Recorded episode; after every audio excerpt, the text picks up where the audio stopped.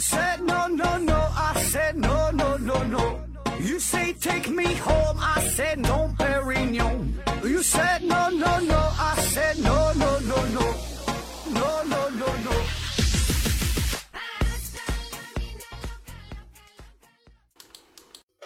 拼命探索，不计后果。欢迎您收听思考盒子。先发布一条重要通知：前几天，我们公司董事例会通过了一个新的提案，叫做“你纠错，我给钱”。因为我们这个思考盒子这个节目啊，这是一档大型娱乐科普东北话的催眠节目。那我们做节目是认真的，但是由于我们毕竟是一家小公司，刚刚起步。人员配备啊尚不完善，节目制作呢也难免有所疏漏，所以呢就呃坦诚的邀请各位听友、各位大神、各个领域的专家，如果您能在收听节目的同时指出我们的错误不足，那我们会用金钱作为酬劳。毕竟科学呢是来不得半点马虎的，科普呢也同样要保持着认真严肃的态度。强调一下，呃，这类错误啊，主要是针对科学事件本身。嗯，由于我本人这个口音的问题，导致发音不准，那暂且不算。那否则咱们公司一天就得干破产了。嗯，但是如果有明显的这个读音错误，比如说，呃，我露出了破绽，那我读成了我露出了破腚，那么这样的话，我还是要甘愿受罚的。另外呢，就是大家最关心的这个奖金的问题。本来呢，我打算是找出一个错误就奖励一百元，但是呢，这个公司的董事会啊不同意。呃，最终呢，经过我们慎重的考虑，结合我们公司最近运营的情况，呃，暂定为找找出一个错误呢是奖励一块钱。当然哈，仅限于第一个找到错误的朋友。呃，从现在开始呢，就是暂时试运营一个月，具体的操作流程啊，可以直接在节目中留言就行。呃，注意哈，不管是以往的节目，还是说呃新发布的节目都可以。那一经认定，呃，我们呢马上就给钱。嗯，具体这个怎么给你钱，可以通过我的微信联系我。这个微信号就是我的私人微信哈，就是思考盒子的拼音思思考考和和子子，然后加我好友就行。呃，大家一种嘲笑我哈，说我们怎么还有公司，还要什么上市，如何如何。这个上市那是开玩笑，但是我们董事会还是确实有的。呃，我们董事会哈，除了我，还有两条鱼，还有一盆芦荟。继续我们的兵器进化史夜兵器系列，我们今天呢说说夜兵器在欧洲的发展，主要呢就是以枪的进化作为主题。但是呢，这些枪啊，并不是特定的，呃，指某一个固定型号的枪。嗯，不是莫辛纳甘，也不是 M 十六，也不是斯泰尔 A U A U G，而是呢聊一下这个枪械在大的层面上的一个分类与进化。嗯，主要说说这个火绳枪到碎发枪，这个滑膛枪到线膛枪，前膛枪到后膛枪，这些枪它们有什么优势呢？原始的火枪是如何一步一步的进化到现代的火枪呢？我们带着这些疑问开始今天的节目。先简单回顾一下上期的内容。我们的祖先发明了火药，并且呢应用到了军事领域之中，这呢是这个战争史上一个重要的革新。因为在此之前，无论人们怎么发掘这个武器的潜能，怎么倒腾，最终呢也是没能跳出冷兵器这个圈子。那么呢，这样你就必然要受制于使用者的力量和技巧。而当这个热兵器出现之后，人类呢便可以跨越自我身体的限制，让你的能量超出你的想象。绵延数千年的战争的模式也也是有了彻底的改变。书接前文，咱说中国的皇帝嘛，都是为了长生不老，让术士们炼丹，不慎呢就发明了火药。从这个晚唐开始，呃，把火药呢就投入到了战场。之后呢，这个火器呀就是不断的发展，在公元。一二零六年，铁木真从一个蒙古大汉成为了蒙古大汗，尊称为成吉思汗。蒙古人迅速崛起，在短时间内灭西夏、破西辽、亡大金。而此时呢，正是南宋时期，这个火器的使用啊，也是日渐的成熟，投入投入到战场之上。所以呢，这个蒙古人很快的也就得到了火药武器的制造和使用的方法。而且呢，这个成吉思汗还有他的这些子孙们呐，也是极力的呃扩大对外用兵，一路向西，所向披靡，把这个初初级的这个管型火器呀，迅速的就是辐射到了欧亚大陆之上。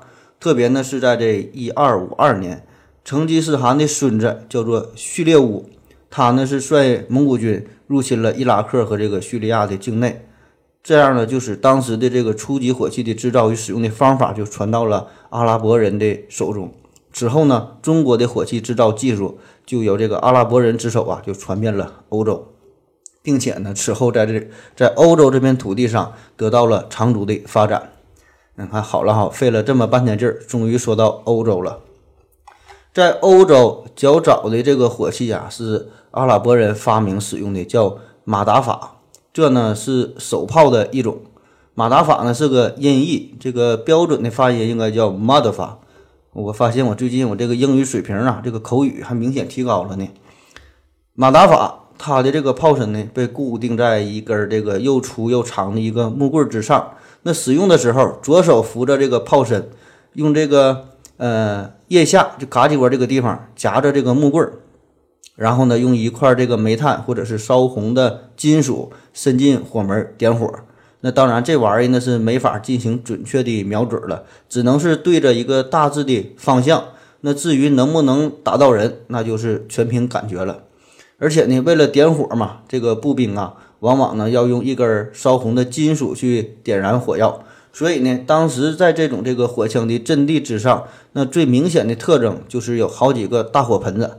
那自然的一下雨，那就完蛋了。那通过我这么一介绍，你就会感觉到，你这玩意儿能用吗？能打仗吗？你这是派来搞笑的吗？确实哈，当时的人们也是这么觉得的。所以呢，这个阿拉伯人的这个马达法之上啊，常常呢还挂有个大斧头，嗯，就是为了近战的时候使用的。由于当时这个火药的威力有限，加上这个手炮本身呢，这结构也是比较简陋，所以呢，这个杀伤力啊还是很弱的。早期的这个手炮的威力呢，甚至不足以穿透轻型的装甲。此外呢，就是这个手炮啊，它这个把手呢也是不容易抓牢，射程呢也是很短，而且呢，这个炮管呢也是存在着设计上的问题，所以呢，所以这个手炮的精准度也不高。因为上述这些缺陷。所以这个手炮啊，在战场上的作用更多的呢，是靠它这个发射的时候发出发出的这个巨大的声响，加上这个弥漫的烟雾和偶尔命中时的威力，对于这个敌军呐，主要呢是起到一种心理上的震慑的作用。说白了就是吓唬吓唬你，嗯，可以呢打击对方的士气。反正不管怎么说吧，这个也算是一个火器了。此时呢，这个阿拉伯人呢，就从蒙古人那里就学到了火药和火器的制作与使用方法。那很快的，这些技术就通过十字军的多次东征，同时呢，也通过这个阿拉伯人把这些呢带到了呃西班牙和欧洲的这个其他国家。欧洲战争的局面也是慢慢的发生着改变。十四世纪三十年代。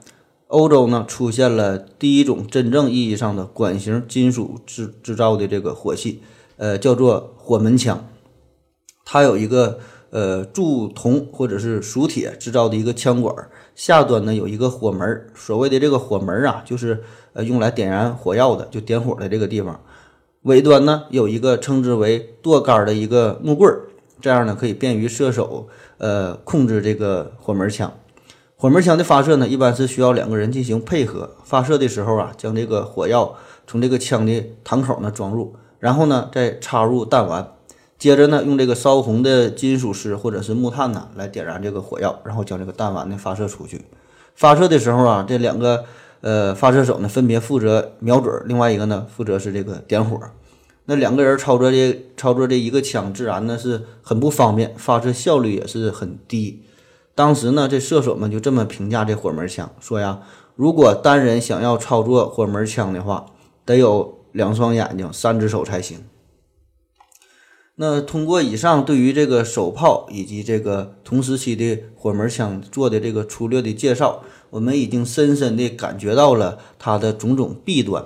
但是呢，作为一种早期的火器，我们呢可以以此作为基准，对比一下当时欧洲常用的远程冷兵器，并且呢也可以指导我们这个对于未来火器的发展方向的一个预测。我们先看一下当时主流的这个冷兵器。呃，一个呢是十字十字弩，一个呢是这个长弓。嗯，十字弩它的这个特点呢，就是杀伤力很大，比这个弓箭呐，甚呃比这个弓箭甚至还要更大，呃，更适用于对付这个重型的装甲。呃，同时呢，它的这个设计啊也是更加的精准，而且呢，相对来说呢比较呃容易学习，容易掌握，很快呢就能上手。但是这个十字十字弩的缺点就是这个造价很昂贵，装填的速度啊相对比较慢一些。另外一个这个常用的冷兵器就是长弓，长弓呢，它的这个杀伤力呢稍微差一些，适合于呢对付链甲，呃，精准度呢不如这个十字弩哈，但是呢比这个手炮要强多了。缺点呢就是对于这个射手的力量和这个技术要求呢比较高，就是得从小啊就得练习哈，你劲儿小了呢也不行，长得矮呢也不行，因为因为这弓啊比较长，嗯，这呢就是极大的限制了它的这个使用人群。那我们再看这个手炮，它的这个杀伤力呢是不成问题的，就算是早期不太成熟的这个手炮啊，这个威力不太大。但是很显然的是，这个威力啊，对于火器来说呢，这个不是事儿。随着这个冶炼和这个铸造业的发展，那只要你这个枪管足够结实，这个火药的呃这个配比啊，呃足够合适，你多放点那就行了呗。毕竟呢，这个火器它的原理就是将化学能直接的转化为机械能。而这个弓和这个弩，它们呢是呃要我们这个射手呢进行操作嘛，所以呢我们呢呃得先把我们摄入的这个食物这些化学能转化为人体肌肉和骨骼的势能，然后呢再转化为机械能。所以呢人体在这里边呢就成了一个无法逾越的一个屏障，就是一个瓶颈哈，让你卡在这个地方，你不可能在短时间内释放出更多的能量了。那我们再看这个手炮的呃一些缺陷。嗯，就是它这个装弹速度非常的复杂，那么点火的方式呢也是很麻烦，而且呢不太容易瞄准。那么这些缺点来说，作为一个武器哈，这些呢都是致命的，在战场上呢那简直是不要不要的。那比如这个在欧洲哈最早呃出现的这个金属管状的火器的一个实物，这个呢是在德国发掘出来的，是一三九九年的一个铜制的手炮。那么这个火，这个这个手炮哈，它呢没有准星，也没有罩门儿。那稍微对这个枪械呀有了解的朋友都知道，这个准星和罩门，这几乎是现代枪支瞄准装置一个最最基本的一个配置了。而且呢，这个手炮呢也没有这个扳机，呃，没有这个握把，没有这个枪托，呃，只是呢有一个炮架架在这个马鞍上，左手呢扶住炮身，大略的瞄准一下，然后呢右手呢，呃，就拿一个这个点燃的。这个火绳来点这个火门来发射这个炮弹，那非常的麻烦，还不准。但是哈，这些问题呢，这些呢都不是这个致命的问题，因为呢这些缺陷呢只是暂时的，是可以通过不断的进化变得呢更加的优良，可以呢给它弥补上。而这个弓箭和这个弩啊，它的优势呢已经是达到了这个嗯极限，而它的这个缺陷呢。几乎是不可能通过修补之后来完全解除的。就比如说你你力量小，那么呢你就拉不开这个长弓；你没有经过专业的学习，那么呢你就是不会使用。所以尽管这个手炮啊存在着严重的技术缺陷，尤其是在这个发展的早期，但是呢在不断的发展和进步之后，这个手炮呃及其后续的这些热兵器必然呢会活跃在欧洲战场之上，必然呢会成为优秀的远程武器。而而这一切的改变。嗯，只是时间的问题。那我们接下来就看看这个最原始的这个手炮是如何华丽的转身，如何惊艳的逆袭的。第一个改变呢，就是瞄准装置的改进。很快呢，就是人们对最原原始版本的这个马德法进行了改造，就将这个火门啊，就是点火的这个地方，从顶部移到了右侧，这样呢，就留出了这个火枪上边这个重要的位置。呃，也就是为了加入这个瞄准装置，那一说到瞄准装置，现在呢就是老先进了，老厉害了，又是望远镜的加入啊，又是红外线呐、又是什么激光瞄准的，你就傻子都会都能瞄得准哈，指哪打哪。但是最原始的这个瞄准儿，就是全凭枪手的这个肉眼呐进行看、进行观察，也就是照门与准星。那所谓的照门，就是一般就是枪的尾端出现的这一个小的缺口，准星呢就是在这个呃枪口处一个突出的一个点。那么利用的原理呢，就是这个呃三点一线法，让这个缺口、让这个准星还有这个目标啊，呃在一条直线上，这样呢你就瞄准了。当然了，这只是一个非常粗略的介绍。因为由于这个地球重力等等很多因素的影响吧，这个子弹飞行的路线它并不可能是一个完全的是一个直线，所以这个不同距离的这个目标还要进行相应的调整。呃，当然这些都是后话了哈，慢慢的才衍生出了什么光学瞄准装置这些东西。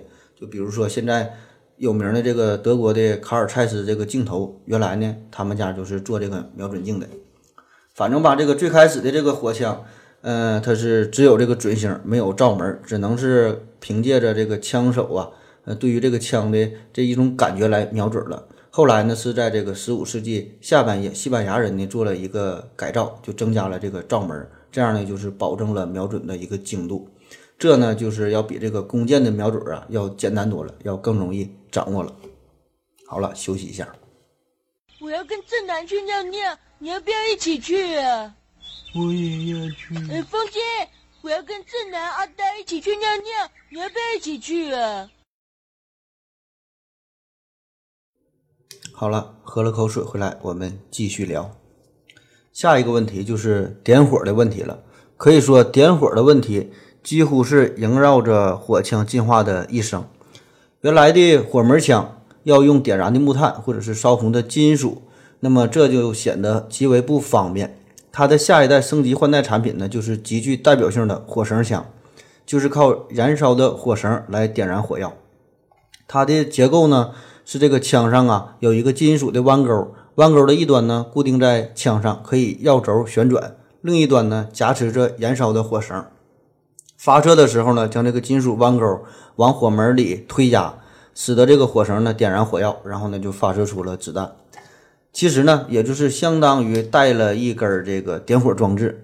那么这根火绳呢，通常是一根麻绳或者是粘紧的布条，放在硝酸钾之类的溶液中浸泡之后，然后再晒干。所以呢，它能缓慢的燃烧，燃烧的速度大约是每小时十厘米。嗯，这呢要比起我们的这个火铳啊，还有这个阿拉伯的马达法呀，或者是欧洲的火门枪啊，这呢都是有了很大的进步。起码呢，再也不用端着几个大火盆去打仗了。火绳枪于一四二一年初次出现在意大利战场之上。那么这个时候呢，它还是挺震撼的。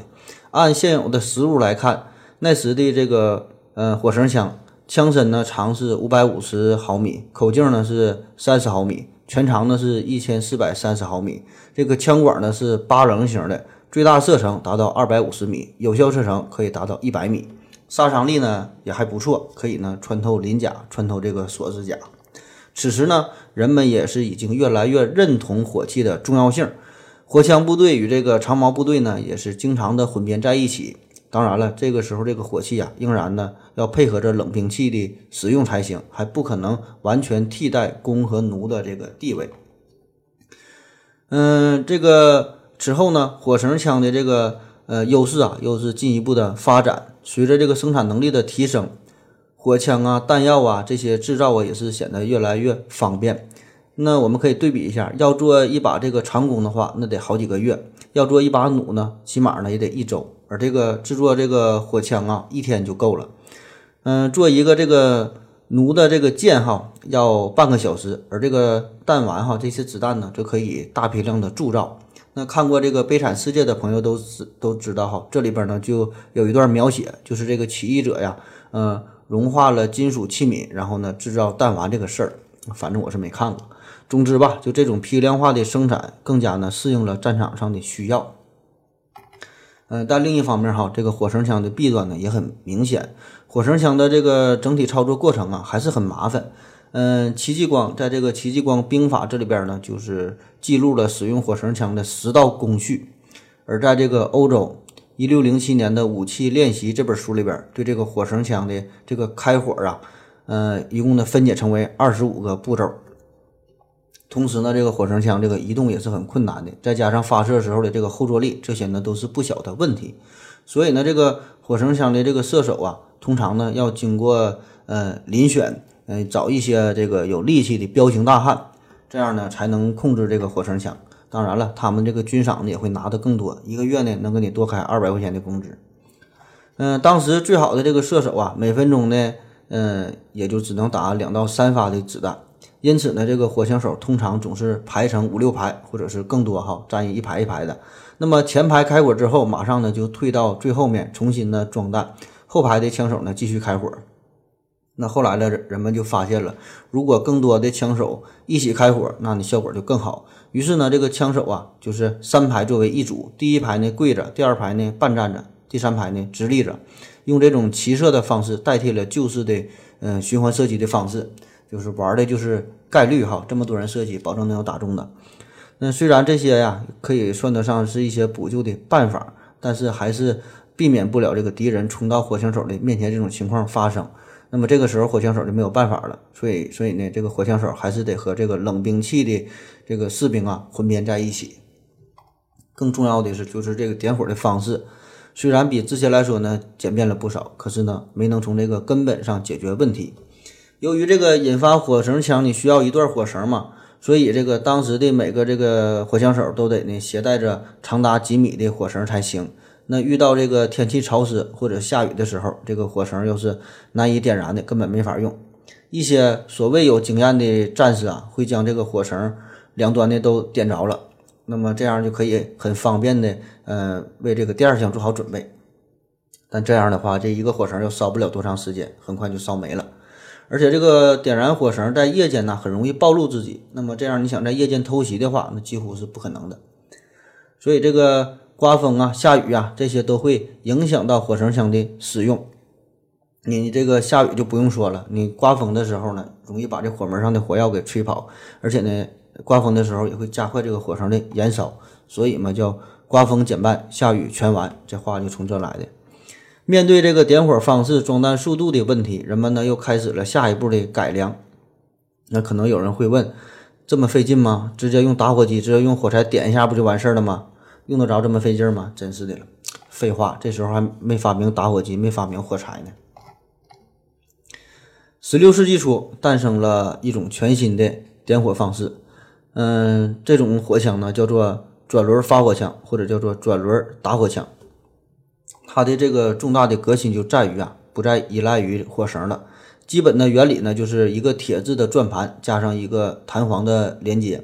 转动转盘的时候呢，这弹簧呢就压缩了。转盘呢，由于这个机枪的锁定啊，不能转动。然后呢，当你按下扳机的时候呢，就松开了转盘。这个转盘呢，在弹簧的推动之下，就快速的转动。然后呢，这个转盘呢，就和这个碎石啊摩擦摩擦，在碎石上摩擦，然后就摩擦出了火花。然后呢，就点燃了火药，发射出了子弹。关于这个转轮发火枪的这个发明，哈，有很多个版本，各种说法。比较玄幻的一种是说，当时有一个偷鸡贼，经常的夜间作案，然后利用这个火绳枪嘛，火绳枪夜间经常暴露目标，自己呢一使劲一努力，就发明出了这个转轮打火枪。这个多少有点扯哈。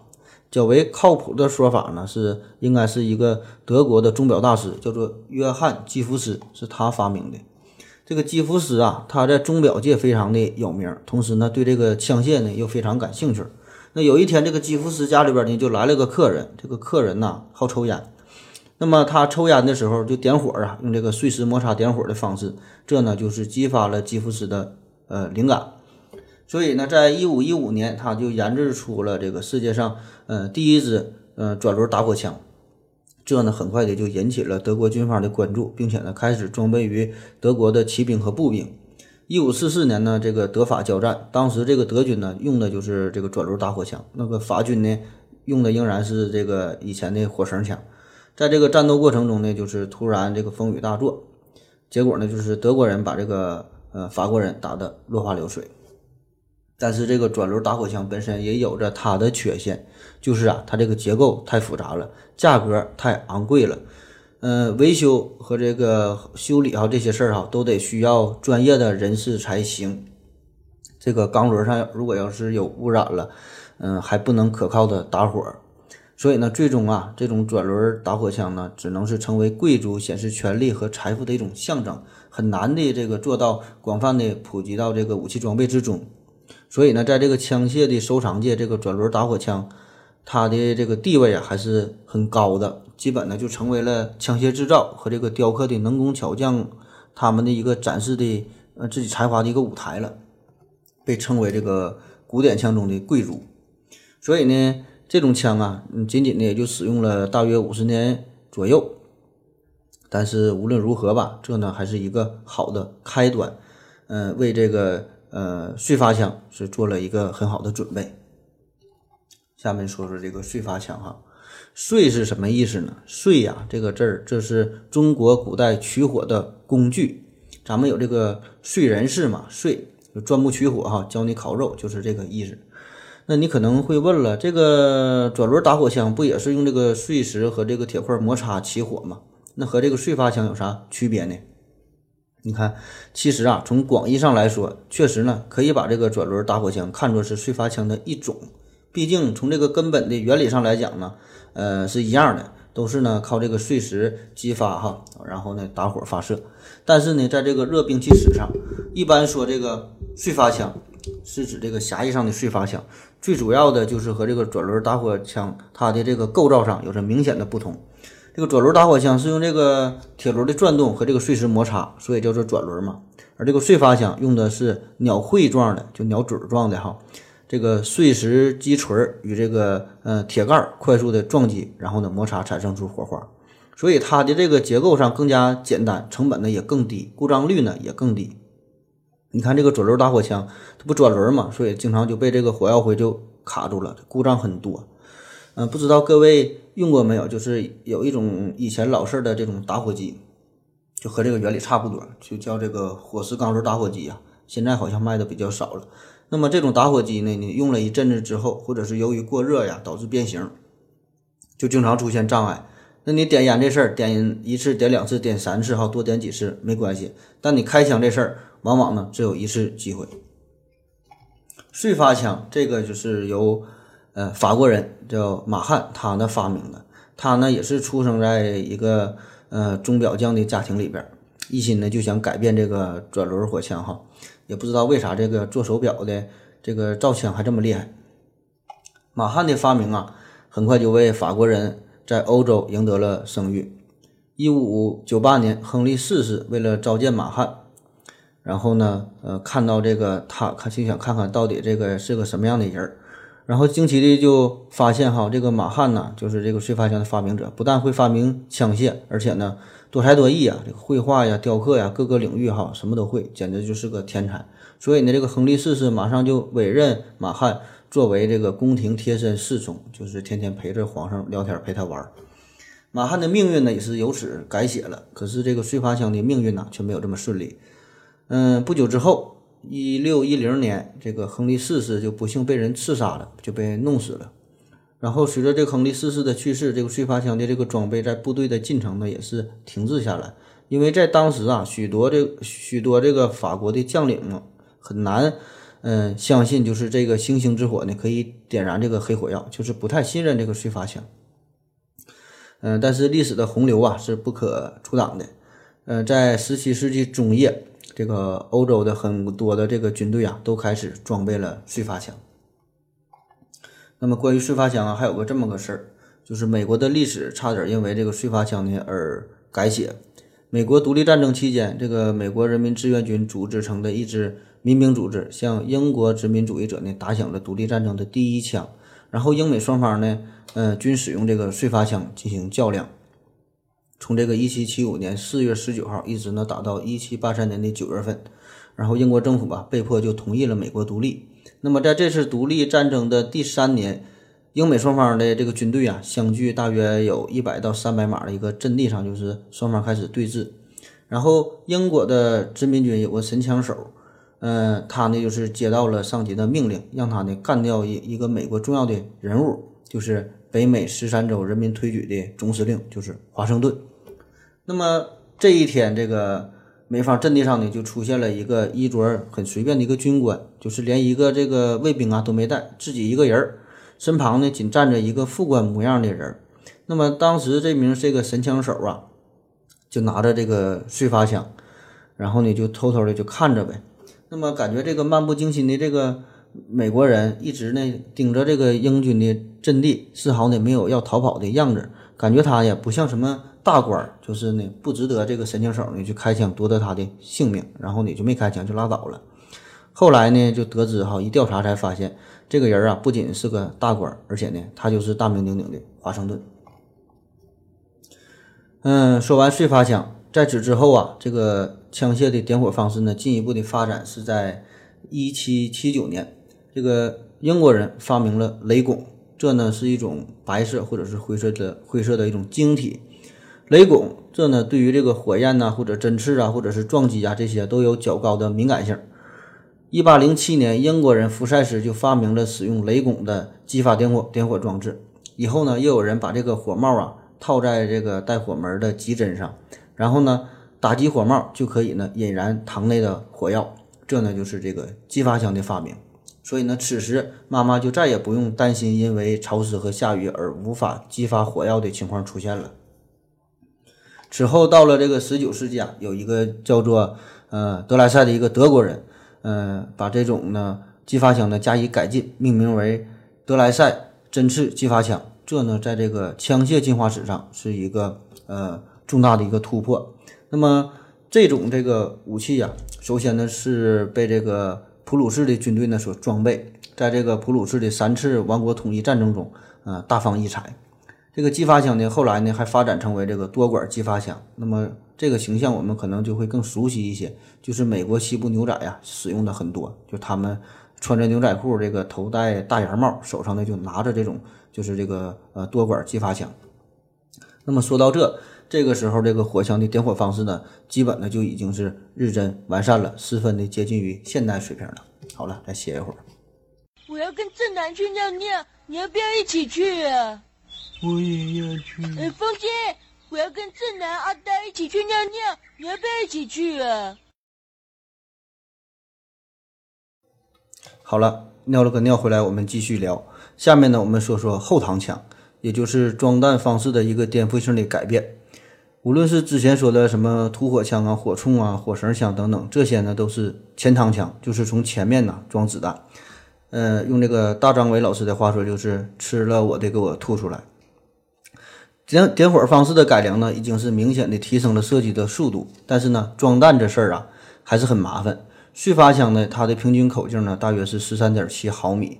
由于呢没有发明这个后装弹式的火枪，所以呢这对于当时的装填技术来说呀，就提出了很高的要求。那按照以前的装弹方法，这个装填弹丸的时候呢，需要把这个弹丸放到膛口，用木棍啊将这个枪弹呢推到膛内，这呢是非常浪费时间的事儿。嗯，我们看一些电影啥的，对这个画面呢也都会有所印象。那后来呢，有了一定的进步，就是用这个侵占油脂的亚麻布或者是鹿皮，呃，包着这个弹丸，然后呢装入到膛内，这样呢可以减少摩擦，加快这个装填的速度。但是呢，这些都没能从根本上解决问题，直到这个后膛枪的出现。我们前面已经说过，这个前膛枪的潜力啊，几乎呢就是已经被挖掘透了。就是你装填的再怎么快。也要呢花上一个固定的时间来等待一枚子弹的发射之后，才能呢再填上第二发。所以呢，在改善了点火方式之后，增加这个射速，那就只能从这个装填方法上找办法了。嗯，十六世纪到十七世纪这段时间呢，曾经风靡过一阵儿，叫风琴炮，哈，就长得像这个手风琴似的。它呢是由许多个小的炮管和这个火枪管集中在一起。然后呢，可以提高射速，最多的呢可以把这个五十个管集中在一起。由于这个很多的枪管排列在一起嘛，像这个风琴嘛，就是这么得名的。那么每排的这个炮管呢，由一个总的火道呢进行连接，只需要点一次，那么这一排的枪呢就都能够同时发射。可以说这是相当于最早的机枪了。但是由于这玩意儿它太笨重了，装填呢同样也是不方便，最终呢就是被淘汰了。嗯，从这个古老的火铳哈到火绳枪，这些都是从枪口填子弹。那么这事儿啊，呃，人们一直也觉得这就是天经地义的，这枪啊就得是这样，也没想过其他的装填方式。那么这个时候呢，还是叫德莱塞的这个德国人将这个前膛枪就变为了后膛枪。那么在此之前，这个从后面装弹药哈这种呢方法呢，一直被认为是一种非主流的做法。可是呢，当时的这个普鲁士政府啊，认识到了这种非主流做法的优越性，于是呢，马上呢就收购了这一发明，并且呢作为一种最先进的秘密武器进行研制。在一八四一年，德莱塞就解决了针发枪的几项这个跨越性的关键技术。呃，然后呢，德莱塞步枪呢就被普鲁士军队采纳了。并且呢，命名叫 M 一八四一系列哈，然后到了一八四八年，这个德莱塞针发枪的秘密啊就公开了。虽然是公开了，但是呢，却没得到大伙广泛的认同，因为嗯，很多人嘛还是认为，就感觉呀，你这个这从后面讲，从后面装弹，感觉就像用屁股吃东西一样哈。可是呢，这种这个落后的观念，必然呢要被历史的洪流呢所冲垮、所碾压。后膛枪与前膛枪相比较。嗯，很是方便哈，所以呢，这个士兵们也可以在卧倒在匍匐的情况之下就可以装填弹药了，而这前膛枪你非得站起来装填弹药才行啊。在几次使用，呃，前膛枪的这个部队被使用后膛枪的部队打得落花流水的战役之后，认识到了这个后膛枪的呃威力之后，那么这些欧洲的各个国家也开始都研制和使用这个后膛枪。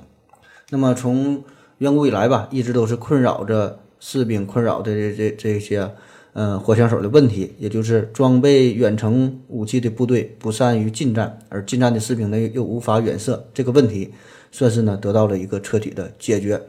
用这个针刺的后膛枪，嗯，总算呢可以做到这个良好的射程，这个威力啊、精准度啊这些呢都能达到一定的要求了。同时呢，装弹的速度也是大幅度的提升。嗯，最后再介绍一下滑膛枪和线膛枪。这个滑膛枪，所谓的滑膛枪，就是枪管之内呢没有膛线的枪械，比如古代的火炮，基本呢都是没有膛线。线膛枪呢，这个就是枪膛之内呢带有膛线，那这种火枪。一四七六年，意大利呢就已经出现了，呃，有这个膛线的这种枪支。这个膛线呢，英文名呢叫做 rifle，哈，音译过来就是来福啊。所以呢，这种线膛枪呢也叫做来福枪，哈，就是这个意思。你看，这些都是知识点哈，都得记住。兴许今天晚上冲顶大会啊，百万英雄啥的就能用上哈。到时候记得要感谢我一下。这个滑膛枪和这个线膛枪有什么区别呢？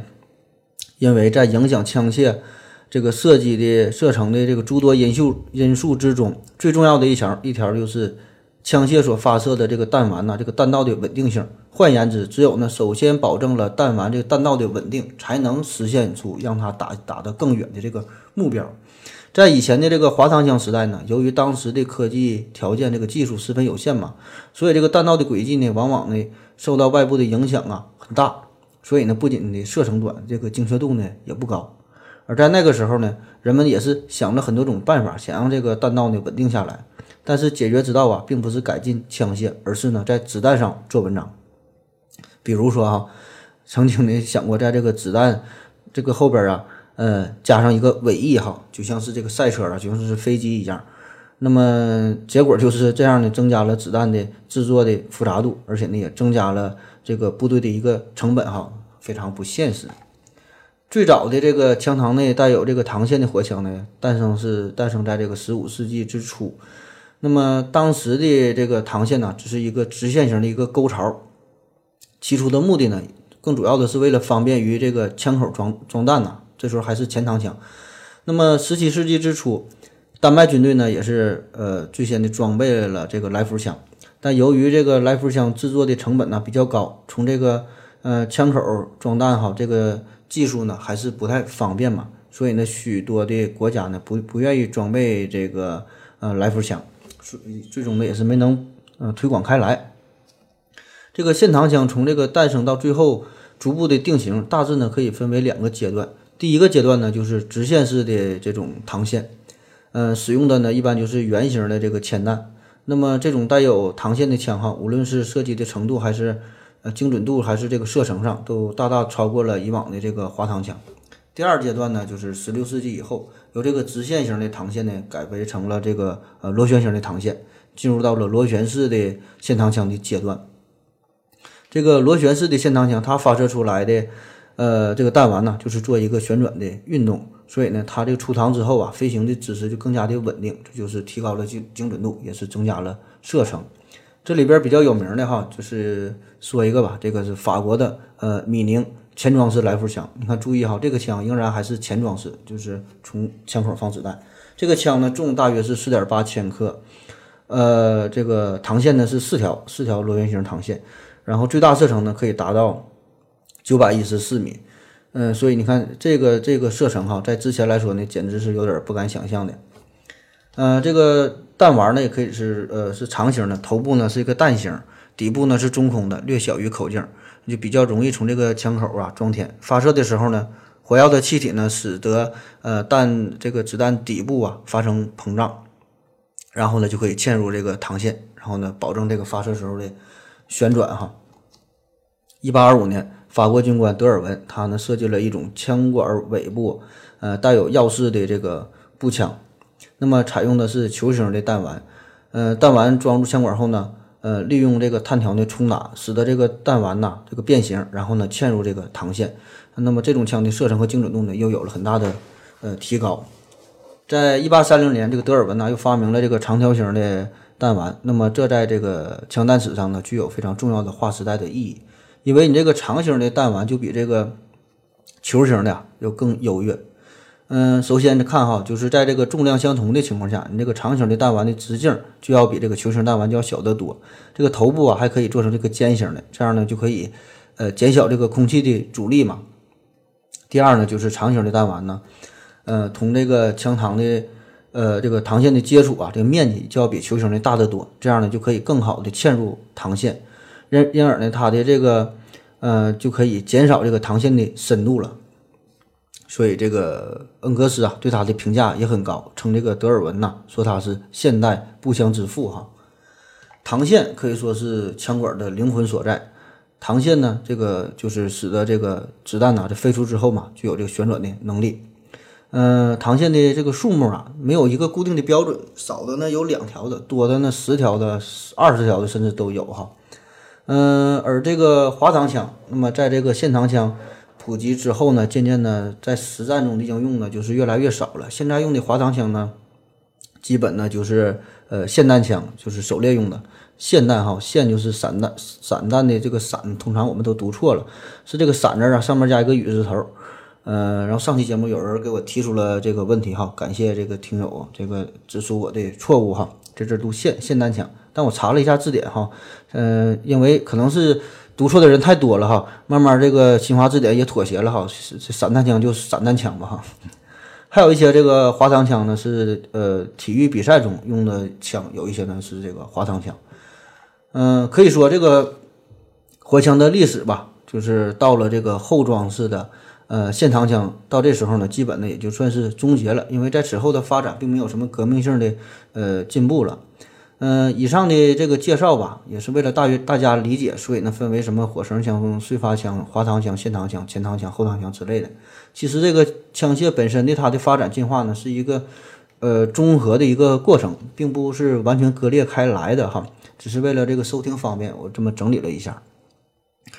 嗯，可以说在普鲁士士兵这个十九世纪中叶拿到的这种新式的步枪，就已经代表了一个全新的，甚至说可以说一直是延续到现代的这个时代的这个步枪了。十九世纪七十年代，毛瑟兄弟呢发明了现代式的闭锁机构和这个供弹机构，这呢又是一个呃这个枪弹史上发展的一个重要的一个里程碑哈。嗯，可以说从那个时候开始吧，到现在，这个枪械的最基本的原理已经没有什么。改变了，嗯，最后呢，推荐嗯大伙儿这个看两个纪录片哈，一个呢是叫做《好枪》，好枪这个是十集，呃，另外一个呢叫《人类武器进化史》，这个呢是按照各个武器分门别类讲了一下武器的进化，嗯，非常好哈，大伙儿有空啊一定要看看《好枪》和《人类武器进化史》。嗯，最后还是听歌，这个今天的歌呢有点特别，是一位听友点播的点播的歌曲哈，咱一起听一听。十分感谢各位听友的支持哈，特别是感为感谢这位听友点歌赞助哈。现在有些人真多，这钱都不知道咋花了，居然敢在咱们节目中点歌哈，这钱花的，送你俩字，牛逼！好了，谢谢大家，再见。